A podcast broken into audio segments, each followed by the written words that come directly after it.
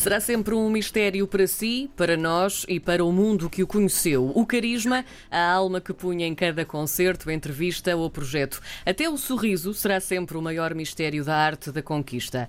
Zé Pedro, o guitarrista dos Chutos e Pontapés, é fonte de inspiração para livros, bandas desenhadas, filmes, músicas e documentários. É já amanhã, quinta-feira, dia 30 de julho, que chega aos cinemas o documentário realizado por Diogo Varela Silva. Depois de vencer o prémio do público no Festival Festival DOC Lisboa em 2019. Está selecionado para o Dili International Film Festival, onde será exibido em outubro. É uma viagem pelo seu percurso desde Timor, onde viveu em criança, até se transformar na maior rockstar portuguesa e num dos mais queridos músicos no mundo da música em Portugal. Hoje abrimos o Manual de Canções com Diogo Varela Silva, realizador do documentário Zé Pedro Rock and Roll. Olá, bom dia, Diogo. Muito obrigado Olá, por estar Diogo. connosco. Olá, muito bom dia. Obrigado a vocês por me terem no vosso programa. Diogo, vamos começar pelo início desta, desta vossa amizade que é, é bem antiga. Como é que se cruzaram e quando? Eu conheci o Zé Pedro ainda muito miúdo, tinha uns 7, 8 anos, e foi quando o Zé Pedro se mudou para a nossa casa. Sim. Ele viveu com uma tia nossa e vivíamos todos juntos em casa da Celeste, da, da, da minha avó, do Celeste Rodrigues.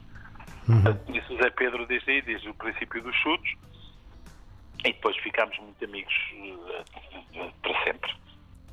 E, e que importância é que o Zé Pedro teve na, na sua formação, vamos dizer formação, e no gosto musical, Diogo? Teve, teve uma importância grande. Agora, uma coisa que as pessoas não sabem, é importante, teve também, inclusive, uma importância grande no meu gosto pelo cinema. Foi, Ah. O Zé Pedro era um cinéfilo enorme e, e acho que a primeira vez que fui ao cinema até foi pelas mãos dele. Portanto, há uma ligação grande. E, conheci imensas bandas, eu e muita gente, através dele. é? Mas ele, ele mostrava, era isso? Como é que era? Ele, ele, ele ia ouvindo e o Diogo ia absorvendo. Ele, ele, estava sempre a descobrir o, eh, o que é que estava a passar lá fora antes de nós aqui. Eh, Lembro-me, por exemplo, uma das viagens que fiz à América, ele ia com incumbência trazer um disco de uma banda nova que eram os Smashing Pumpkins. Eu fiquei, Smashing quê? O que é que é isso? E, pronto, e depois foi o estrondo que foi. Portanto, ele tinha. Tinha Estava faro? atento, estava muito atento, estava muito atento ao que se passava. Diogo, a ideia do documentário surgiu quando o Zé Pedro ainda estava entre nós, segundo sabemos. Em que altura surgiu esta ideia e hum, qual é que foi a reação do Zé Pedro quando o Diogo lhe disse que queria fazer um documentário sobre ele? A ideia surgiu mais ou menos na sequência de outros trabalhos que eu tinha feito. E tínhamos falado, isto um dia havemos de fazer o teu. E ele, claro, bora lá. Mas quer dizer, é aquelas coisas de. Tanto ele como eu tínhamos outros projetos à frente e nunca pensámos que, que houvesse uma urgência eh, em, fazer, em fazer este documentário. Não é? E hoje tenho pena, se calhar, de não ter feito, ou de não ter feito parte eh, da, parte da recolha de coisas que queria na altura, mas eh, é o possível.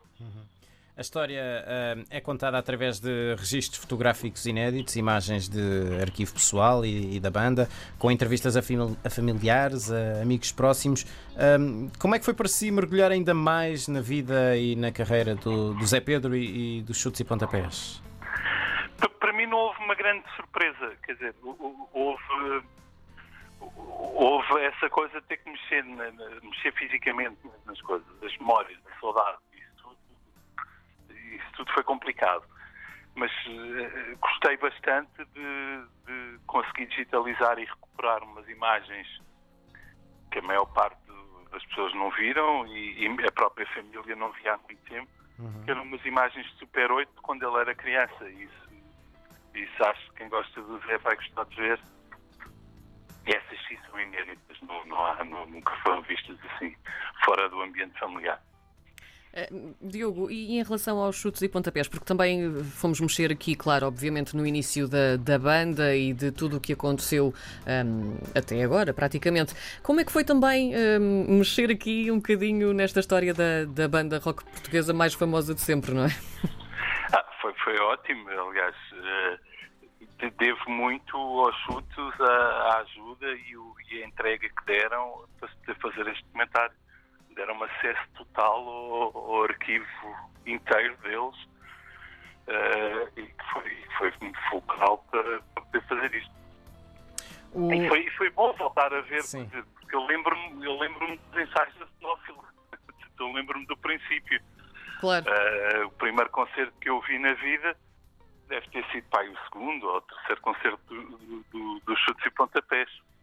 E nessa altura já tinha, já tinha noção de que aquilo podia ser eh, algo muito grande? Não tinha noção de nada, era miúdo, tinha noção que o meu tio era muito cool e estava ali em cima do palco a dar um grande concerto. Era a única noção que eu tinha. O Diogo teve o tio mais cool de sempre, não é? Agora vendo bem isto. E, seguramente, seguramente. É que... Era o rocker mais cool que há uma vez não consigo evitar aqui uma inveja boa, atenção, mas é. Fã do Zé Pedro, me confesso, ah, desde sempre, e portanto isto é uma inveja muito, muito boa. Um, os... Acho que somos todos, não é? Sim, sim, sim. O, o, Zé Pedro nunca deixou de ser fã de várias bandas, como o Diogo já, já nos contou há pouco. Uh, o facto dele nunca se ter esquecido do que é ser um fã de música fez com que ele percebesse melhor uh, do que ninguém as pessoas que também gostavam da música dele? Sim, eu acho que esse é o grande segredo de, de, dos afetos para com o Zé serem tão grandes da parte dos fãs, não é? É porque ele sempre teve tempo e sempre teve a atenção para eles, porque sabia, sabia exatamente o que é era ser fã, não é? Porque ele próprio era. Uhum. Portanto, nunca, nunca teve aquela coisa, agora não tenho tempo, agora passar sem, sem dar um aperto de mão, sem dar um autógrafo. Nunca ouvi fazer isso. Eu acho que esse foi grande parte do segredo para esta proximidade tão grande ao público e, e o carinho todo que o público lhe tem. Eu, tenho só de partilhar uh, a minha experiência, foi muito rápida. Uh, eu, estava em reportagem num, num do, dos concertos dos do Chutes e Pontapés e eu nunca tinha estado com o Zé Pedro. E, e passei por ele um, ehm, nos bastidores, passei por eles todos no, nos bastidores, e, e o Zé Pedro sorriu e disse boa noite. E isto é daquelas coisas, uma pessoa, não é? Tem, tem 22 anos na altura e eu, a primeira coisa que eu fiz foi mandar uma mensagem para a minha mãe, de chutes e pontapés, que me pegou a doença, e disse: Mãe, eu acabei de conhecer o Zé Pedro. E, e ela ficou ainda mais histérica do que eu. Mas é verdade, e confirma-se, uh, havia sempre um sorriso, ou seja, ele podia ter passado e ter dito boa noite. Não, ele, so, ele sorria. Um, e portanto é, é, era, muito, era muito especial. Um, Diogo, há uma ideia muito generalizada, lá está de que não havia nem há uma única pessoa que, que não gostasse uh, do Zé Pedro. Eu não conheço, eu não conheço.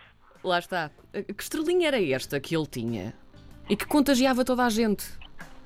Não sei, eu acho que vem também de, vem muito também do lado familiar dos Santos Reis. Eles são todos muito assim, são os irmãos todos da filha da mãe, da, da tia Olga. Eles são muito são muito são muito queridos mesmo, quer dizer, é, acho que faz parte da educação deles. Foram criados assim. Quem uh, for ver este documentário, Diogo, uh, o que é que vai descobrir sobre o Zé Pedro que ainda não sabia sobre ele? Mesmo aquelas pessoas que estão mais dentro do assunto. Eu acho que vão conseguir perceber melhor de onde é que ele veio, uhum. não é? Ou seja, o que, o, que é que, o que é que ajudou a formar este Zé Pedro artista, rockstar, uh, lenda maior do rock em Portugal. Ou seja, de onde é que ele veio? O, o, o, o que é que o motivou? O que é, o que, é que fez despertar esse interesse pela música? Eu acho que, enfim, o documentário consegue perceber isso. Diogo, para, para terminarmos então, este documentário Zé Pedro Rock and Roll vai estar também em exibição no Deal International Film Festival, que foi também um, onde o Zé Pedro viveu em Timor. Um, como é que isto aconteceu? Porque é que, como é que o documentário vai ser exibido lá agora em outubro? Bom, o documentário tem estado a fazer um percurso até bastante interessante em festivais. Já ganhou um prémio lá fora, não sei o quê. Uhum. Além do prémio do, do, do DOC aqui, que foi, foi muito bom. E, o, eles selecionaram o filme dele e, a mim dá-me um gosto enorme porque é quase um regresso a casa uh, do Zé, não é? É um sítio onde ele foi muito feliz, eu sei, foi um sítio onde nasceu o irmão dele mais novo. Portanto, há uma ligação muito grande a Dili e a Timor. Portanto, é, é, eu acho lindo o filme poder passar lá. Uh, ou seja, é mesmo isso, é o Zé Pedro voltar a Timor, passado tantos anos. Diogo, muito obrigada um, por, esta, por esta entrevista sobre, sobre o Zé Pedro e também sobre o, o, documentário. Zé Pedro Rock and Roll está então em exibição a partir de amanhã, dia 30 de julho, nas salas de cinema portuguesas. Portanto, é ir ver, é ir ver um, e ficar deliciado. E ficar deliciado. Muito obrigada, Diogo Varela Obrigado, Silva, eu. realizador deste documentário. Obrigado, Diogo. Muito obrigada. Muito obrigado, adeus, bom dia.